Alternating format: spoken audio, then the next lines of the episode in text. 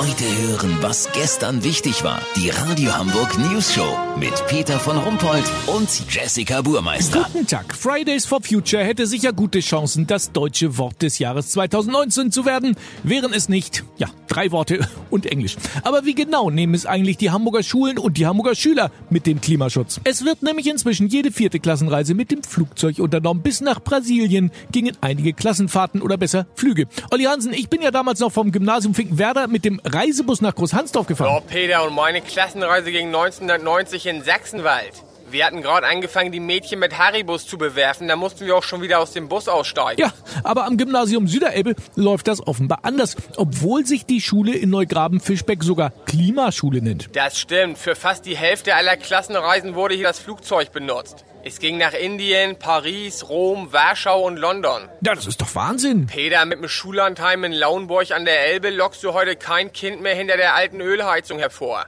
Die Jugend von heute jettet über Pfingsten nach Patagonien zum Paragliding und über Ostern nach Neuseeland zum Schwertwallangeln. Ja, schlimm genug, aber was findet die Klimaschule an einer Klassenreise nach Indien denn äh, klimafreundlich? Da soll man nicht vorverurteilen, Peter.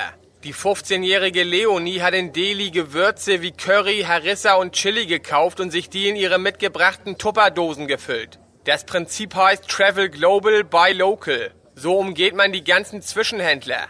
Das Umweltschutz pur. Und ganz ehrlich, die Parallelklasse ist oldschool-mäßig nach Büsum gefahren. Die Schüler mussten dann Nordseekrabben essen, die in Marokko gepoolt wurden und der Reisebus hat geräuchert wie eine Dampflok. Also das muss man alles erstmal gegenrechnen, weißt wie ich mein? Lass so machen, Peter. Die nächste Reise vom Klimaschutzleistungskurs geht nach China.